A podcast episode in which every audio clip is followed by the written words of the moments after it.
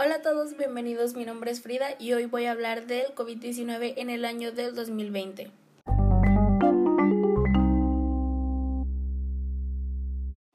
El COVID-19 dio un fuerte impacto en el mundo, cambiando totalmente la vida de miles de personas, si no es que del mundo entero.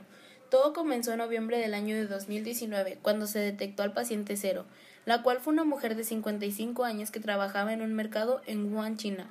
Su nombre es Wei Yuxian. Ella en una entrevista para el medio de noticias El Paper dijo lo siguiente Al principio solo era fiebre y pensé que se trataba de una gripe estacional.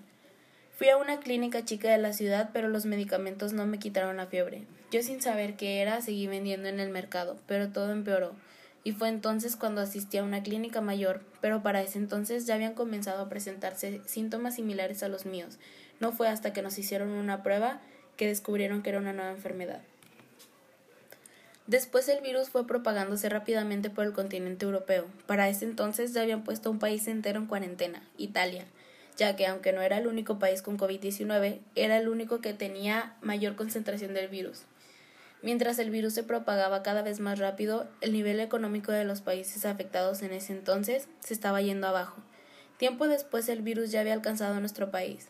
El primer caso de COVID-19 en México se detectó el 27 de febrero de 2020.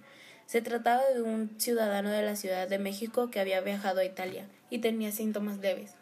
Para ese entonces ya todos sabían del virus, pero no estábamos en cuarentena, o al menos no en México. A los pocos días del caso de la Ciudad de México, el virus llegó a Nuevo León. El primer caso fue un señor de 57 años que había viajado a Europa, informó él a la Secretaría de Salud.